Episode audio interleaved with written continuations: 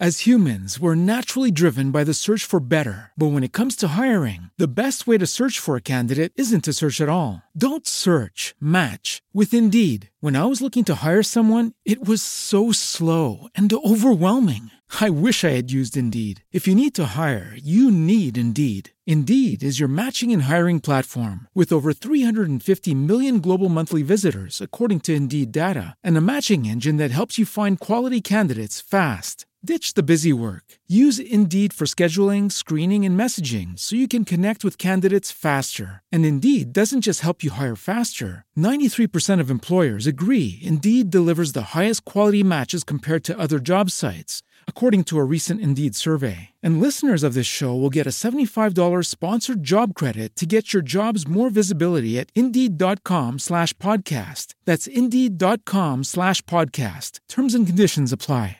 Las opiniones aquí expresadas son entera responsabilidad de quienes proporcionan la información y no representan el pensamiento editorial de Escándala. Estás escuchando Nosotrans. Yo soy Alejandra Bog. Mi nombre es Natalia Ley. Yo soy Sonny Rangel. Por haber nacido de una forma y llevar vida de otra. Y este es un espacio para las historias trans que merecen ser contadas. Bienvenidas, bienvenidas aquí al podcast de Nosotras. Nosotras. Hola. Yo soy Sonny Rangel y bienvenidos a un episodio más de este espacio que hacemos con tanto, tanto amor. Quiero empezar agradeciendo a todas aquellas personas que nos escuchan todas las semanas, que se toman el tiempo de escribirme un mensaje para comunicarme cómo se sintieron, qué pensaron, qué les gustó, qué no les gustó de lo que estamos haciendo. Y también agradecer a nuestras queridísimas Johnny y Ari que hacen posible este espacio, que hacen posible que estemos llegando al capítulo 99 baby nada más y nada menos. Pero antes de comenzar con un tema que yo estoy muy emocionado de platicar con una persona que estoy muy emocionado de conocer, quiero que recuerden que pueden encontrar todos nuestros episodios anteriores en Spotify, Apple Music, Amazon Music y también encuentran algunos en YouTube, nos encuentran en Instagram como arroba nosotrans, en todas las plataformas de escándala, a mí me encuentran como arroba sonyrangel.ftm en Instagram y en Facebook. Y por favor recuerden que sigue activa la campaña de recaudación de fondos para apoyar a nuestra hermana Natalia. Encuentran el link de la fondeadora en su Instagram, arroba lane.natalia. Y ahora sí, sin perder más tiempo porque tenemos que hablar muchas, muchas cosas, quiero presentarles a una reina transmutante que me acompaña el día de hoy. Es artivista tiene mucho que ofrecer, tenemos mucho que platicar, es Astra Lema. Ay, me encanta. Siempre que me dicen transmutante, me siento como en otra dimensión. Como si queráramos una utopía trans. Me fascina. Vamos a vivirnos en una utopía trans. Ahorita vamos a transportarnos a otra dimensión donde ser trans es lo más cool que existe en el mundo. Vamos donde a ser trans es una ahí. rebelión, una revolución. Es, es una explosión de sentimientos, de sensaciones, de ideas, De furia, de furia, de euforia, de euforia. de resistencia, de resiliencia, y de colectividad. de muchas cosas. Ay, Pero antes de entrar a todo eso, yo necesito, porque hay gente que no nos está viendo, que nos está escuchando nada más, así que con, con su permiso me voy a tomar la libertad de describir a la persona que estoy viendo ahorita porque la imagen es parte del discurso.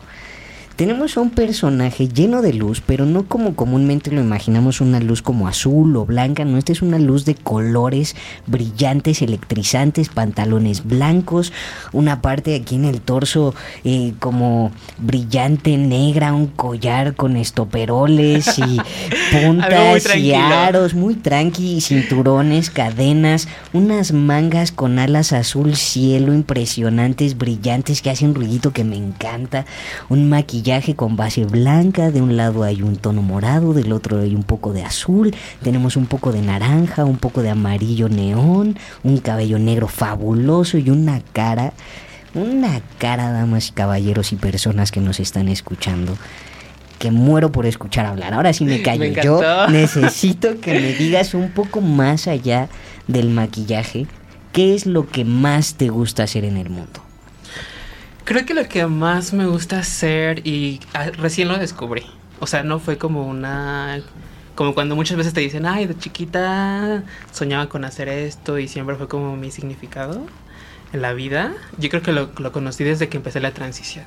O sea, como resistir a través del arte, crear nuevos horizontes, eh, reconfigurarme, que mi transición y mi drag vayan al mismo tiempo acompañados, eso me hace muy feliz, muy feliz.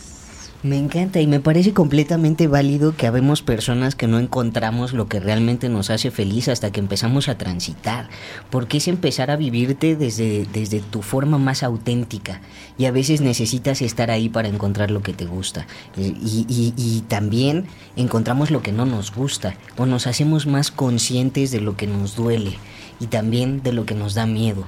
¿A ti qué te da miedo? Ay, qué fuerte. Creo que lo que me da mucho miedo es como el hubiera, ¿sabes? Eh, cuando empezamos o cuando decidimos transicionar como en sus diferentes vertientes social, legalmente, quirúrgicamente, etcétera, como el tomar una decisión, incluso el no tomar una decisión es una decisión, ¿sabes? Y ese tipo de posibilidades a veces me da mucho miedo. Pero creo que el camino es trans, el camino, la vida en sí es trans. Siempre hay una evolución, un transcurrir del tiempo. Pero siempre me aviento, es como un vértigo, a ver un vértigo, pero ahí voy, ahí voy, me aviento, soy muy aventada. Somos así. Sí, somos bien así. sí, somos bien así, la verdad. Pero me da gusto porque si, dependiendo de a qué edad empezamos a transitar, sí o sí tenemos tiempo perdido las personas trans. Totalmente. En ese momento en el que estamos tratando de descubrirnos, en el que estamos tratando de buscar información que nos dé el clic que necesitamos, todo lo que no nos dieron, todo lo que nos negaron, todo lo que no nos permitimos pedir también, todo eso es tiempo perdido y es como una pausa y hay huecos que, que cuando empezamos a transitar tenemos la prisa de llenar y de cubrir y de, y de y si no nos aventamos con todo y miedo, no vamos a alcanzar a sentir esa, esa euforia sí. que, que, que, que, tanto buscamos y que a, a, veces la gente cis nunca llega a experimentar sí, porque no se avienta. Totalmente. A mí me gustaría saber en qué momento comienza este proceso de construcción de la persona que tengo aquí al lado de mí un poquito cuando te llega el rayo transexualizador. Me encantó. y, y, porque yo entiendo que las personas que comienzan a transitar o, o que su tránsito deviene de lo drag. Uh -huh. Implica un proceso de creación de personaje. Ajá. Y lo hablamos en el capítulo en el que estuvimos con Coco, que pueden encontrar en nuestras redes sociales. Pero a, a, partir de cuándo te llega ese rayo y cómo empiezas a, a, a crear el personaje hasta descubrir quién eres y liberar ese potencial. Cuéntame.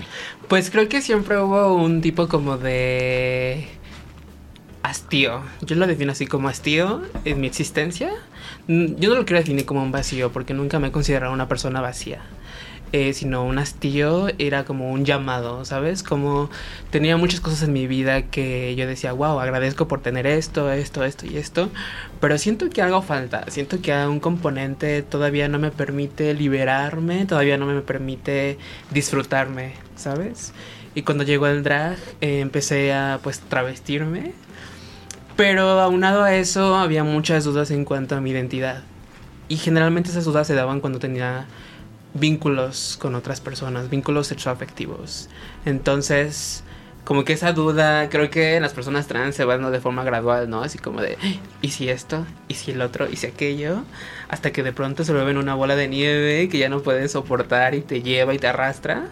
Entonces el drag como que siempre curó esa parte, ¿no? Como de no darme el golpe tan fuerte, sino aliviarlo, darle un sentido a esa transición. Y para mí es como, no sé, o sea, cuando escucho a muchas personas trans hablar de su transición, así como que tienen indicios desde la infancia, a lo mejor yo no los tuve como, ¿cómo decirlo? Como tan explícitamente, otra vez no tenía las herramientas para nombrarlo de esa forma. Y generalmente es así, muchas personas trans no tenemos las herramientas para categorizar ciertas cosas, para darles un significado, ¿no? Incluso para conocernos a nosotros mismos. Es un proceso muy, muy, muy complejo y el en, en, en, encaminar ese proceso de forma solitaria a veces también es aún más complejo, ¿no? Cuando no tienes referencias trans, cuando tu familia pues te discrimina, cuando tus parejas te dicen, no, pues no quiero estar con una trans, ¿no? Es como pequeños golpes que la vida te da, pero afortunadamente en mi caso, pues he recibido mucho amor, mucho, mucho amor. Me siento muy afortunada, la verdad. Y mi drag creo que es me permitió conocer a otras personas trans, a otras personas no binarias y romper como estas ideas de que lo trans debe verse de cierta forma, ¿no? Con mi drag apuesto mucho por eso, a crear nuevas narrativas trans y sobre todo ser mi propia representación. Eso es súper importante, ser nuestra propia representación, porque a veces dejamos una carga gigantesca y una enorme responsabilidad en las personas que son más visibles o que están al frente de la lucha llamándoles representantes de la comunidad. Y qué pesado cargar con, con, eso, ¿no? Cuando en realidad, pues creo que cada quien está buscando representarse de la manera en la que le hizo falta cuando, cuando éramos más jóvenes. Y, y escuchándote, me, me quedo pensando mucho también en, en la imagen Hablábamos en otro capítulo anterior con Gerard Cortés sobre cómo la imagen es una manera de dar un discurso. Totalmente. Y, así como el lenguaje escrito tiene su semántica, tiene su gramática, tiene sus letras, su alfabeto y las combinaciones que puede hacer y, las posibilidades de comunicarse a través del drag que, que mezcla performance, vestuario, música y maquillaje con todas las posibilidades que da el maquillaje. es, una manera, yo, yo no lo he experimentado como tal, pero lo veo y, me gusta eh, pensar las imágenes y estudiar las imágenes y comprendo la complejidad que es expresarse a través del drag y me llama mucho la atención. Del drag? Es que es, o sea, como generalmente las personas cis lo definen como un arte escénico, como un arte del performance. Y yo siento que está bien, o sea, que se... Como algo que se quede en el escenario. Ajá, exacto. Muchas personas cis lo piensan así, pero cuando una persona trans lo intenta siento que incluso hasta se vuelve como algo tan, tan personal, porque incluso el drag en sí es algo muy trans, ¿sabes? O sea, el drag no es lo mismo ahora que lo que fue hace 15 años. Y no es lo mismo hacer drag en la ciudad que hacer drag, no sé, en otras partes de México, donde tal vez no hay como esa representación o los insumos son como escasos, no sé. Eh, entonces, y también el mundo de posibilidades que se puede hacer a través del drag y los discursos que podemos dar. ¿Cómo fue para ti eh, distinguir entre esa línea de, lo drag y, lo trans? Porque está la identidad y está la expresión de género. He tenido como muchas reflexiones en torno a eso.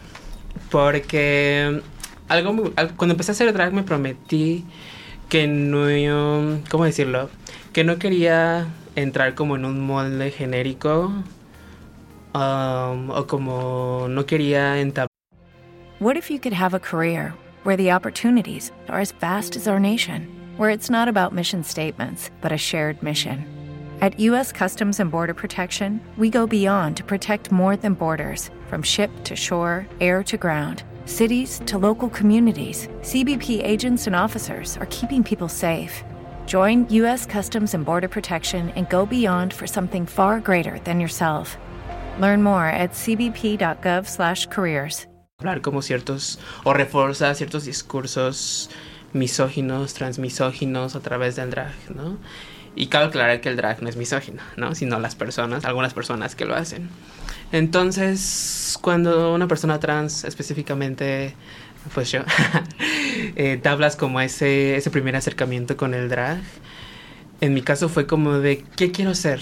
O sea, ¿qué Mm, qué imagen quiero dar al mundo. Pero era algo tan, tan, tan, tan íntimo, tan cálido que dije, es que quiero... Y como me encanta la ciencia ficción, dije, es que quiero que me vean y digan, ¿qué es esto? No entiendo qué es esto, pero guacala, qué rico. ¿Sabes? que dijeran, ¿qué, qué es esto? ¿Qué, ¿Qué vomitadero de arte es esto? Y me encanta pensar en lo trans como eso, ¿sabes? Como una ruptura, como una como un aquí estoy, veme, no quiero ocultar mi belleza trans. Creo que así va mucho, así lo, lo separo y así tengo como un... Hasta incluso tiene más sentido para mí, ¿sabes? A veces el no separarlo incluso también tiene más sentido.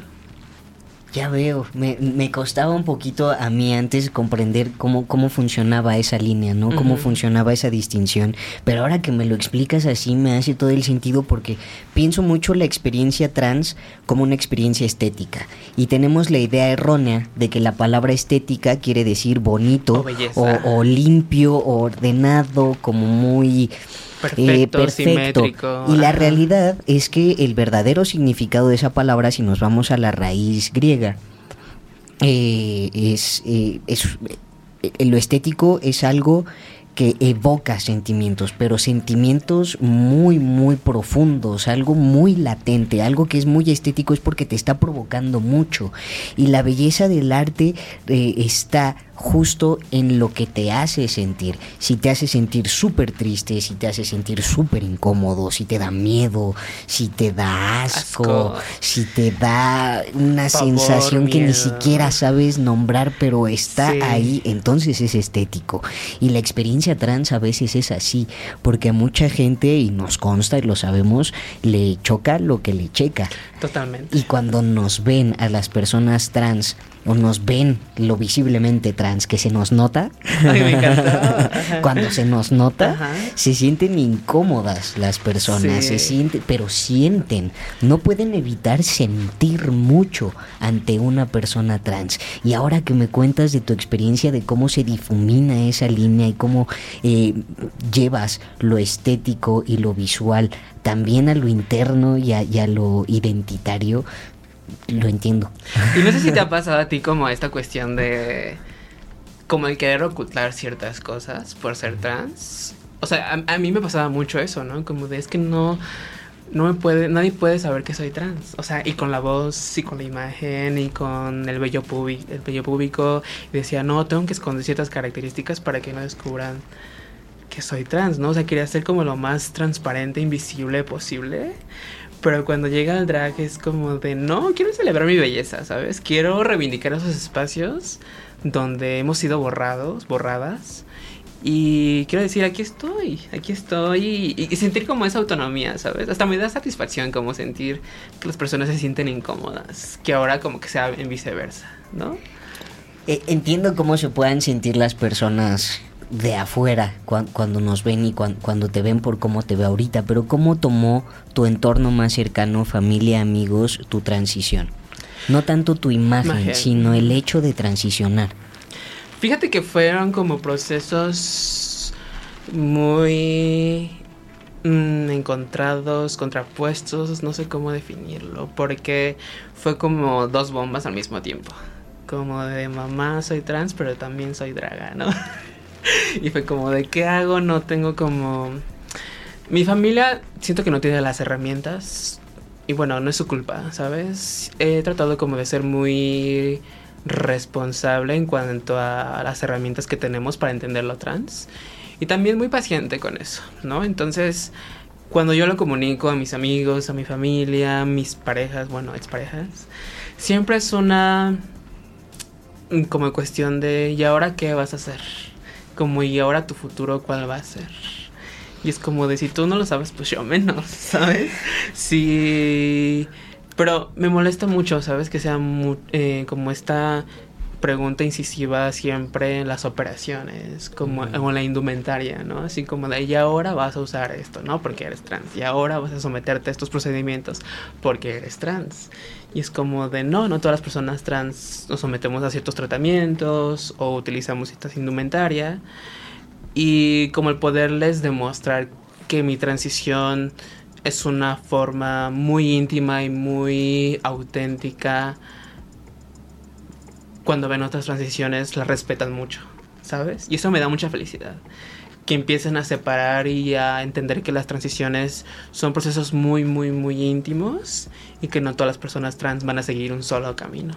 Y creo que eso les ha ayudado mucho. O sea, el que mi familia vaya a los eventos que yo organizo, si es, les, les abre mucho, ¿sabes? Como el paradigma y entenderlo trans desde otras perspectivas, desde otras formas humanas, otros rostros, otras historias y eso me encanta, creo que ha sido lo más satisfactorio. Qué maravilla que tu familia te acompañe a los Sí. eventos, porque además son eventos llenos de color y De color. fantasía y, lo que decíamos de la utopía trans y, y- y la euforia. Mucha gente a veces se acerca a preguntarnos a quienes somos visibles, oye, ¿cómo puedo hacer que para mi familia sea más fácil? ¿Cómo puedo comunicar esta información porque son personas cerradas o son personas que no tienen el vocabulario, no tienen las herramientas, como bien dices? Y es el- la gran mayoría, la gran mayoría no tenemos las herramientas para comprender la diversidad humana eh, eh, de manera general. Y, y yo sé que es complejo, pero si hacemos como un estudio de mercado y estudiamos a nuestro cliente, que en este caso es la familia, y vemos cómo llegarle, yo creo que la manera más efectiva siempre es demostrando la felicidad que nos da transicionar y que el hecho de transicionar, y lo hemos dicho muchas veces aquí en este espacio, es un profundo acto de amor propio. Cuando puedes hacerles entender a las personas en tu entorno que lo que estás haciendo es eso, un profundo acto de amor propio, no les queda nada más que acompañarte en esa felicidad y quizá quienes sean valientes, acompañarte. Ya lo dijiste. Sí, Y- totalmente. Y creo que también como de amor propio, am, siento que el mismo proceso, el acto de decir, mamá, papá, soy trans, ya es un acto de valentía per se, ¿sabes? Ya es un acto de resiliencia, ya es un acto de, no sé, de... Es que a veces soy muy inventada, ¿sabes? Y como que me gusta estas analogías, metáforas como de la ciencia ficción. Y pienso mucho como en la transmutación, ¿sabes? Como el... En sí los cuerpos trans, las cuerpas trans, son cuerpos siempre mutantes, siempre en cambio, pero es un cambio más, no sé, más locochón, más, más íntimo, no sé, o sea, es no que es un cambio que viene del amor, Ajá. porque hay cambios que se dan por sobrevivencia, que Por se dan tiempo. bajo presión, que se dan por el contexto, que se dan porque tienes que avanzar, porque porque al sentirte incómodo es un síntoma de que te tienes que mover. Totalmente. Y a veces los cambios se dan por eso, pero cuando uno decide transitar, porque ya se dio cuenta que es una persona trans, es, es que viene del amor. Si es para sobrevivir, si es por, por bajo presión, Totalmente. si es por el contexto, Ya o sea, sé. sí depende todo eso, pero la verdadera base, la verdadera raíz es el amor. sí. Y, y, y hablando de amor, Qué fuerte. ¿cómo llega el arte para ti? ¿Y qué significa eh, eh, el arte en tu vida y, y en, en cómo construyes el amor propio? Siempre me he considerado como un cuerpo, un alma desnuda, un alma muy sensible. Y pues aquí sí puedo decir que el arte siempre me ha acompañado, ¿sabes?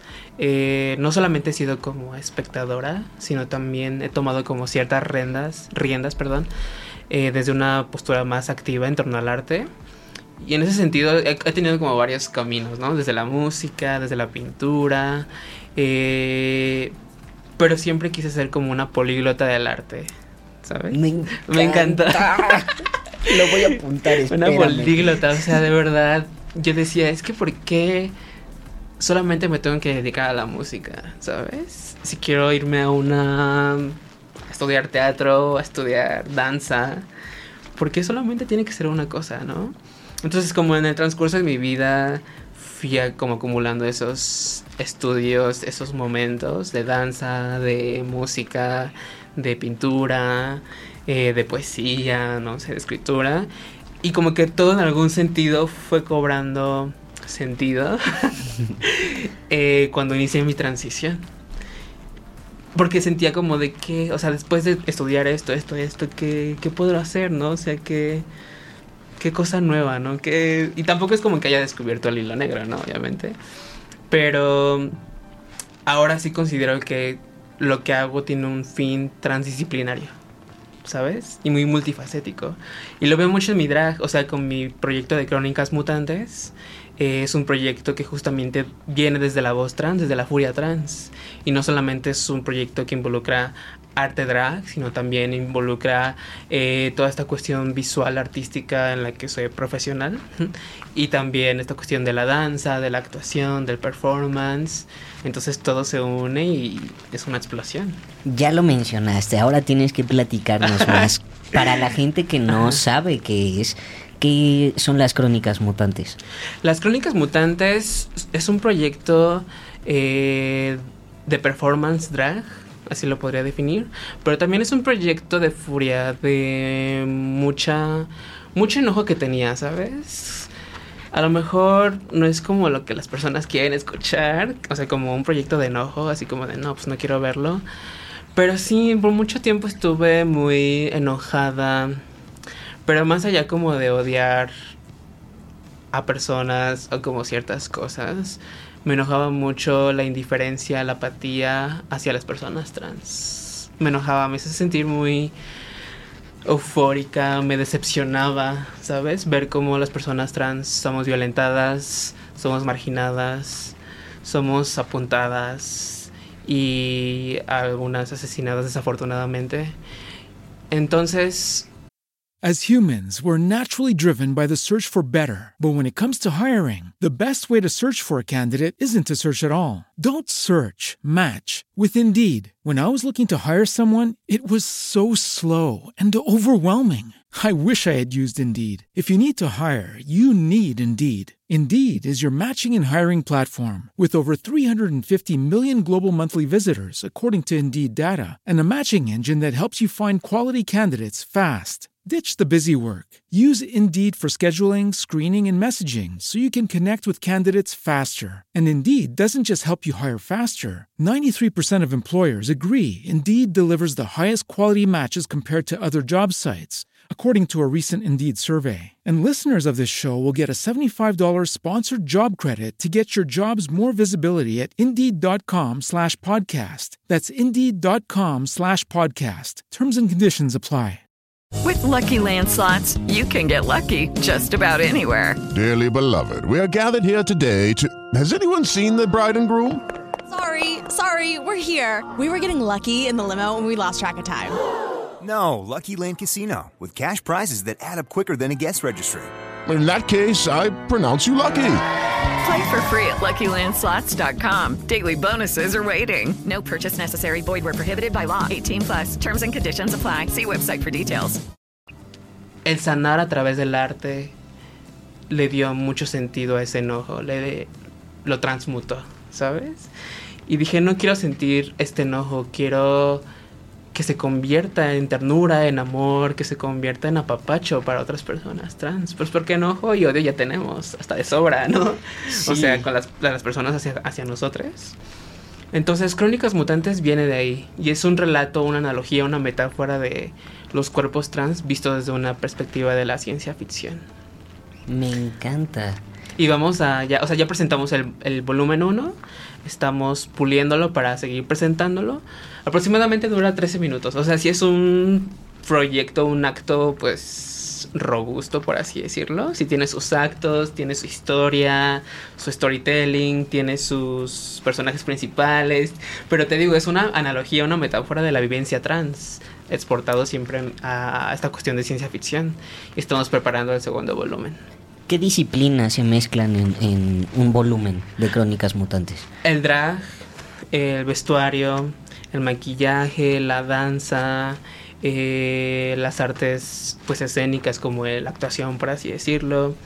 Eh, también hay mucho de este como arte visual, ¿no? O sea, no quiero dar muchos spoilers porque ojalá las personas puedan ir a verlo, pero mm, en cada volumen va a existir una representación gráfica muy ad hoc al mensaje de ese acto, volumen, etcétera, ¿no? Entonces, y como yo soy ilustradora, estos como interludes o estos como openings, por así decirlo, siempre van acompañados de cuestiones estéticas muy transmutantes. Suena no sé. una experiencia que también es multisensorial.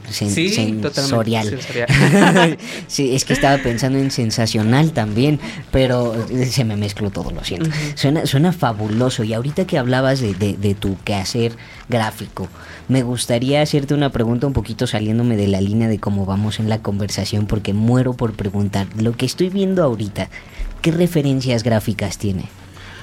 Pues de todo, no sé cómo explicarlo. Mucho como de mi trabajo viene también del surrealismo, ¿sabes?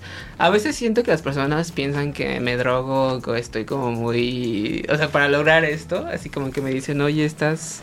¿Qué consumes, no? Porque creas a veces como un arte muy bizarro, un arte como muy... No sé, como de otro mundo tal vez.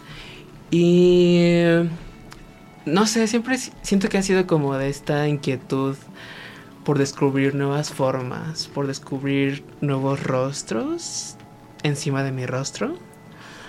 Y es que tengo muchas dudas, o sea, tengo mucha inquietud como en, en descubrir otros tipos de vida. Y por ejemplo, me, me, me inspira mucho eh, los insectos, como toda esta cuestión microscópica que a veces no podemos ver y como emular esas formas en mi rostro, emular como toda esa vida que a veces es invisible y hacerlo visible de alguna forma, hacerlo tangible, eso me emociona mucho. Y, y, lo puedo entender ahora que lo mencionas con lo que he visto de tu trabajo en redes sociales. Sí lo, lo, lo, puedo ver y me parece maravilloso visibilizar vida que comúnmente está invisible con lo que es pequeñito, como nos hacen sentir a las personas trans a veces. Wow, en lo gráfico nunca se me hubiera ocurrido. O incluso vida que no imaginaríamos, o tal vez no existe, pero el yo dibujarlo, el yo representarlo en mi rostro y decir, esto es vida, ya existe, y es arte. Wow. Una explosión. Totalmente. Me encanta. Y hablando de explosiones, fundaste una explosión trans, un evento de explosión de sentimientos, de, de personas, de ternura, de acciones, de disciplinas. ¿Quieres contarme sobre qué es Juntrans y, y cómo nació y cómo ha ido evolucionando? Ay, nuestro bebé Juntrans. Pues el Juntrans, específicamente el Juntrans Fest, surge después de un 8M íbamos en una saliendo de esta eh, caminata de esta de esos gritos de esa explosión en las calles con mis hermanas y yo dije ¿por qué no existen espacios así o por qué yo no he entrado como en comunidad en colectivo con otras personas trans y no nos hemos reunido a gritar a cantar a exigir nuestros derechos a hacerlo también desde el arte desde la cultura ¿Y por qué no es grande? ¿Por qué, ¿Por qué no existe eso? Y le dije a una amiga, le dije, pues hay que intervenir en el Monumento a la Revolución, el 31 de marzo, que es el Día de la Visibilidad Trans. Pero poco a poco esas como ideas fueron como de, ok, hagamos esto. Y luego otra persona, bueno, pero podemos hacer esto, esto y esto, ¿no? Entonces como que empezamos a, a juntarnos muchas personas trans, binarias y no binarias a dar muchas ideas. O sea, de que ya me di cuenta que las personas trans somos así de que vómito tras vómito tras vómito. Tenemos tantas ganas sí, de decir tantas cosas. Sí, pero me encanta, me encanta. Y de, de repente fue como de, pues ya es un festival. O sea, ya es un festival, todo lo que estamos proponiendo y todo lo que vamos a hacer se ha convertido en un festival. Entonces el 31 de marzo celebramos la primera edición del Hun Trans Fest. Y es un festival creado por y para personas trans, binarias y no binarias. Y lo hacemos mucho a través de la incidencia política, a través de la cultura, del arte. Y pues hay muchas actividades donde podemos compartirnos, donde podemos conocer a otras personas trans, escuchar sus vivencias. Creo que es muy importante eh, empezar a descentralizar las vivencias trans, ¿no? Justamente eh, lo que aprendí mucho es que cuando una persona llegaba y compartía su historia en el micrófono abierto trans, por ejemplo, decía, claro, es que su vivencia trans es tan, tan, tan diametralmente opuesta a la mía, pues en algún momento se cruza, ¿sabes? Y el sentir eso y el apapacharnos, el celebrarnos, el decir aquí estábamos presentes y resistimos, existimos, etc. es muy apapachador y hasta cuando terminó el Home Trans Fest yo salí como como de es que necesito esto en mi vida por siempre, ¿sabes? Y ya fuimos a la Queer Mes, que fui al segundo evento del Hun Trans. Y para futuro lo que queremos con el Hun Trans Fest es que se convierta como en una celebración para siempre, no solamente como anual, sino que durante todo el año tengamos diferentes actividades para personas trans, binarias y no binarias. Eh, y que justamente a través del arte, de la incidencia política, de la celebración cultural, haya este intercambio de, vivencias, que no nos sintamos soles, que no nos sintamos pues ajenes, ¿sabes? Como a, a nuestro entorno. Me encanta porque lo he dicho muchas veces que ser trans a veces te hace sentir como el bicho raro. Sí. Porque solemos ser la única persona trans en el salón de clases, la única persona trans en el equipo de deportes, la única persona trans en la familia, la única persona trans en la misma casa. Y entonces el ser siempre la única persona trans en la fila del banco, en la del súper, en Ya el- sé. todo, todo eso nos hace sentir bichos raros. Sí.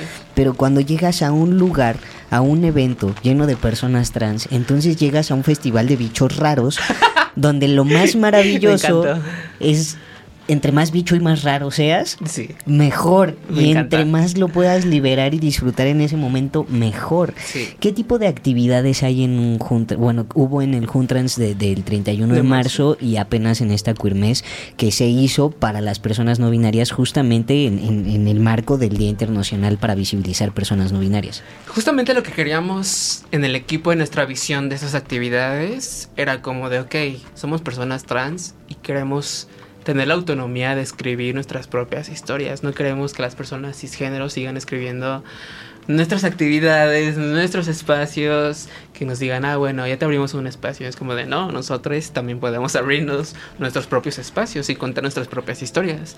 En ese sentido, hay muchas actividades, por ejemplo, el micrófono abierto, que históricamente estas actividades han ayudado a compartir vivencias a través de la poesía, del canto, del stand-up, de, mm, pues no sé, intervenciones ahí medio experimentales, por así decirlo.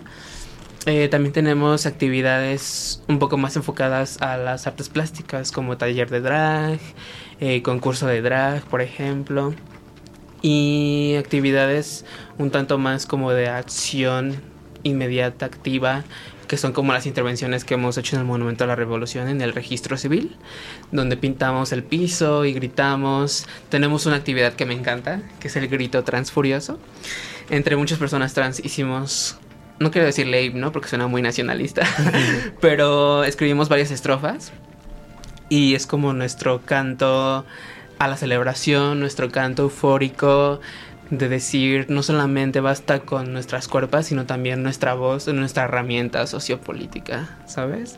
Y siempre que lo gritamos, cuando vayas, cuando vayas vas a sentir esa euforia, ese, ese sentimiento colectivo, porque no solamente gritas sonidos, o sea, de verdad hay un cambio, hay un no sé si estoy si, yo- si estoy loca o qué, pero el entorno cambia, ¿sabes? Y el saberte acompañada de personas trans y gritarlo en colectivo es es liberador, muy muy liberador. No lo he experimentado en carne propia, pero vi el video de esa in- última intervención que hicieron Ah. afuera del registro civil y de solo ver el video se me erizó la piel de una manera. Sí. Porque eh, eh, eh, cómo va cambiando dentro del mismo ritmo el volumen de la voz, las palabras, las frases que escogieron, que pueden sonar simples, pueden sonar obvias, pero son significativas y el repetirlo en conjunto y el repetirlo con sentimiento en un lugar específico, con un propósito, eso llena de energía y, y yo quedé de comprometerme aquí en el programa, aquí al aire, A que nivel no público. me voy a, a nivel público, que no me voy a perder la siguiente edición, las pasadas, una fue por motivos de salud, la otra fue por trabajo, me siento muy culpable porque veo las fotos y, y muero por haber estado ahí, pero aviso y ante las cámaras con el micrófono y aquí la señora Escándala como testigo, me comprometo a no perderme la siguiente edición porque tengo que vivir en carne propia todas esas emociones. Para seguir avanzando, porque el día de hoy de- de- desgraciadamente tenemos poco tiempo, me gustaría que me dieras como un breve resumen de todo lo que hiciste en junio, porque vi que estabas de un lado para el otro, todo Sí, tenía que ver ¿eh? con arte, todo tenía que ver con lo trans, cuéntame. O sea, yo después de junio terminé muerta. O sea, junio es la celebración LGBT, la celebración de la diversidad. Y en ese sentido tuve muchas oportunidades de exponer mi trabajo artístico en diferentes lugares. Por ejemplo, en el Senado de la República estuve presentando mi primera exposición eh, visual con fotografías, trabajo artístico, trabajo de eh, ilustración en grandes formatos. O sea, porque generalmente mi trabajo siempre tiene como una salida digital y esta vez tuvo una salida física tangible que las personas podrían verlo, fotografiarlo, etcétera. Y también tuve la oportunidad de, pues, de presentarme, de presentar mis crónicas mutantes en la Casa del Lago, en la UNAM, un escenario muy hermoso, aire libre, fue una noche encantadora, la verdad. Y también estuve en el Teatro Esperanza Iris, em, compitiendo a través del drag. Em, no sé, tuve muchos eventos donde me encanta que, por ejemplo, se estén abriendo más puertas a las personas trans. Y que empiezo a conocer a más artistas trans con propuestas tan bellas, ¿sabes? Pero a veces me da miedo que estas propuestas las roben personas cis.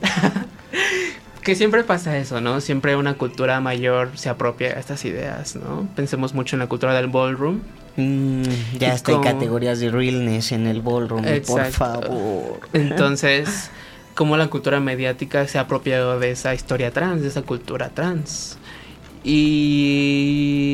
Pero fuera de eso, me siento muy feliz como de compartir mi, mi, arte trans en esos espacios también emblemáticos. O sea, nunca pensé que mi trabajo iba a llegar al Senado de la República. Al Teatro de la Ciudad. Al Teatro de la Ciudad, a la Casa del Lago, etcétera. Fue, fueron experiencias muy increíbles muy, muy, muy increíbles. Me lo puedo imaginar, porque además también ilustras libros. Háblame de Sácame la duda. sácame la duda de, Sácame la duda. claro. Pues Sácate la duda es un proyecto, una plataforma que justamente aborda temas de salud sexual. Entonces, esta plataforma eh, la estamos haciendo desde Inspira. Inspira es una asociación civil que trabaja en, temas de salud sexual, prevención, derechos humanos, enfocados en población LGBT. Entonces tuvimos la oportunidad de desarrollar esta campaña. Eh, desde el 2014 inició esta campaña, pero le dimos un refresh en el 2020. Pero llega la pandemia y es como de qué vamos a hacer. Entonces involucra muchos temas de salud sexual en un contexto de pandemia, pero también en un contexto de diferentes ejes temáticos, ¿sabes? Como el machismo, la prevención, el consumo de sustancias, la experiencia de vivir con VIH, que es una experiencia que necesita visibilizarse aún más y más y más y más, la xerofobia, eh, la prevención, el placer, la PrEP y la PEP, que justamente son métodos de prevención de VIH. Y todo eso, meterlo en un libro fue una odisea, porque aparte es un libro ilustrado. ¿Sabes? Y desglosarlo y hacerlo de una forma accesible en un lenguaje en el que todas las personas pudieran entenderlo, porque a veces el lenguaje técnico de la salud sexual es muy, no sé cómo decirlo, muy hermético, muy cuadrado. O inaccesible. inaccesible. Entonces te dicen CD4, ¿qué es CD4? ¿No? Te dicen este cierto tipo de lenguaje, pues que no entendemos, ¿no? Entonces desmenuzar todo ese lenguaje, acompañarlo con ilustraciones, con arte, hacerlo muy coloquial, amigable. Fue todo un reto. Y sacamos este libro, es un libro ilustrado, pueden conseguirlo en Inspira Cambia C por un donativo de 350 pesos. Y son 104 páginas, les digo, abordo muchos temas de salud sexual, principalmente. Y les va a encantar, les va a encantar, porque no solamente son como de ah, ilustraciones al azar, sino son cuentos, cómics, hilos ilustrados, guías ilustradas, poemas ilustrados en diferentes formatos. No es como un tipo de prosa, por así decirlo, son diferentes categorías. Suena maravilloso. Sí, está hermoso. Y, me emociona también que pues no es el, único proyecto que en el que vas a colaborar ilustrando un libro.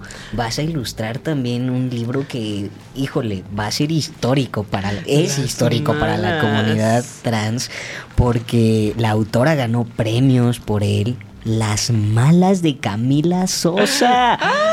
Astra, por favor. Dame algo de información o todo, no, no quiero spoilers, pero ¿cómo, surgió? ¿Qué va a pasar? ¿Cuándo? ¿Cómo? Pues eh, me contactaron justamente, es un proyecto que trabaja una chica, es el proyecto Soyuz. Y eh, cada mes lo que hacen es contactan a una ilustradora para hacer un trabajo de ilustración en cuanto a un tema trans en este caso, pero generalmente son autoras. Y me contactaron, me dijeron, pues es que sabemos que es una ilustradora, que es una ilustradora trans, y queríamos pues decirte que queremos ilustrar pues eh, el libro de, de Camila, Las Malas. Y fue como de... Porque yo admiro mucho a Camila. O sea, de hecho ayer ella vio un tweet donde la, la chica que me invitó la, la etiquetó. Y fue así como de qué belleza. Porque ella vio una postal que hice y fue como de ¡ay, qué fuerte! Me sentí muy... ¿Sabes? El colaborar con personas trans y que el, y que el proyecto sea aún más trans. Porque te no- transforma, te transmuta, trasciende. Claro, Lo trans nunca es suficiente. Entonces, el unir fuerza trans. Pero aparte, todo lo que leí, porque nunca había leído el libro. O sea, hasta que el proyecto llegó a mí. Pero ya conocía a, a Camila, ¿no? Y, y decía, wow, o sea, qué belleza. Pero cuando lo leí fue como de. Hay muchas cosas que a través de las palabras, a través de las crónicas, atraviesan con mi transición también. Y el encontrarme, el encontrar como ese reflejo, el encontrar como ese apapacho en sus palabras, te sientes menos sola, te sientes apapachada, te sientes liberada en cierto sentido. Porque a veces, como persona trans, tú no me dejarás mentir, sentimos una soledad. Y aunque tengamos como la- las mejores redes de apoyo y todas las redes de apoyo existentes, a veces las transiciones se sienten solitarias. Pero no en el sentido, bueno, pueden ser en ambos sentidos, ¿no? Como tanto para bien como para mal, esta soledad, ¿no? Y el poder encontrar una soledad como apapachadora, una soledad que no te hace sentir menos, wow, lo encontré mucho en el libro de Camila. Qué bello eso que dices porque se nos enseña que las personas trans nos sentimos en cuerpos equivocados o en narrativas equivocadas. Nos dicen que estamos equivocados, que estamos mal, que estamos enfermes, que estamos, nos dicen muchas cosas negativas que nos creemos, que interiorizamos Totalmente. y que es muy difícil sanar y entonces Que es muy difícil, no, no lo normalizamos y es muy difícil encontrar paz, comodidad, libertad y alivio cuando estamos soles. Porque cuando estamos soles es cuando también nos empiezan a atacar todas esas eh, frases que nos dijeron alguna vez, todos esos sentimientos, todos eso, esos monstruos y fantasmas vienen y, y llegar a la reconciliación con todo ese y es contigo misma y sentarte a comer sole y decir qué feliz estoy siendo trans aquí, yo nada Ay, más. Es complejo, Es pero es hermoso cuando llegamos ahí y poder llegar ahí porque una persona trans nos lo, nos lo facilitó a través del arte, a través de una canción, a través de un libro, a través de arte visual, a través de muchas otras experiencias. Te puedo decir que yo he sentido eso bailando solo en una fiesta llena de gente, Me pero estando solo sí. mientras toca DJ Guapis. Me encantó. Porque eh, encuentro esa comodidad en mi cuerpo que nunca antes había experimentado. Y aunque esté bailando solo en, en medio de un tumulto de gente, De gente. me siento bien. Y también me siento bien pleno. cuando desayuno solo. Y, y es algo que yo pensé que nunca iba a llegar, pero llega porque escucho a lo mejor un disco de Semoa, o estoy escuchando a Luis. Almaguer, Sí. o estoy, ¿sabes? Eh, O fuiste a Crónicas Mutantes. no me ha tocado, tengo Claro, que lo vas a sentir. Tengo que sentirlo, pero es eso, ¿no? Sí. El, el transitar acompañada de, de muchas personas trans te puede dar herramientas que te ayudan cuando estás sole también. Y, eso es maravilloso. Y se nos acaba el tiempo, estoy muy apenado porque quiero seguir platicando contigo. Tengo el compromiso de ir a los eventos de Juntrans, de no perderme tus exposiciones y todo lo que estás involucrada porque me fascina. Veo tu arte y me encanta. Ay, gracias. Realmente me encanta. ¿Dónde podemos encontrar más de tu trabajo? Pues pueden encontrarme en redes sociales como Astra Lem. Y próximamente estaremos presentando de nuevo el volumen 1 de Crónicas Mutantes en diferentes partes de la Ciudad de México con el volumen 2. Y pues justamente lo que queremos con Crónicas Mutantes es que a futuro también se convierta en un evento de más artistas trans. Donde a través del drag, a través del arte escénico, a través de la danza, pueda haber, tengamos nuestro pop- nuestro propio transpalusa, por así decirlo. Suena genial. Pero es que lo merecemos. Lo ¿sabes que sí? merecemos. lo merecemos. Y pues pueden encontrarme ahí. Tenemos como muchos proyectos en puerta para el Hun Trans Fest. Se aproxima el Día de la Remembranza Trans, eh, el 20 de noviembre. Y queremos también hacer un festival que ya, ya pronto sabrán. De que ahí síganos en redes sociales, Hun Trans Fest. Y pues también el próximo año, en marzo, nos vemos para el Día de la Visibilidad Trans, que es el segundo año del Hun Trans Fest, con más sorpresas. Se vienen muchas sorpresas increíbles.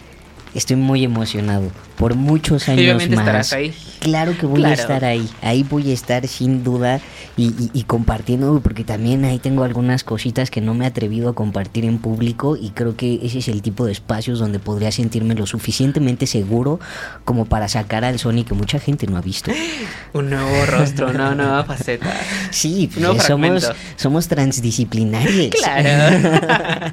Ay, me encanta. Sí, pues tú eres bienvenido en el Te apapachamos, tu voz es válida, escuchada.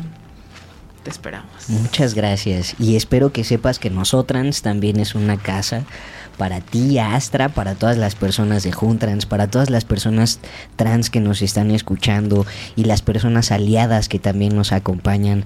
Eh, muchas gracias por hacer que este espacio siga aquí. Esta es tu casa también. Este es un lugar que nos hemos comprometido por hacer que las voces trans resuenen como se merecen, dignificadas, libres, amorosas, acompañadas, abrazadas, apapachadas, que es lo más importante. Gracias, gracias por tomarte un ratito de tu día para estar aquí conmigo. Gracias por escucharnos, gracias a Ari, gracias a Johnny que hacen esto posible, gracias a Kike Galdeano, a la señora Escándala, a Alejandra señora. Bogue y a Natalia Lane que abrieron esta oportunidad para nosotros. Recuerden que a mí me encuentran como arroba sonyrangel.ftm. Eh, siempre respondo los mensajes, quizá me tarde un poquito, pero siempre estoy ahí. Me encanta. Y pues, en palabras de nuestra queridísima Alejandra, recuerden que no hay arriba, abajo, izquierda, derecha, blanco, negro. Solo existimos nosotras. Muchas gracias y hasta la próxima.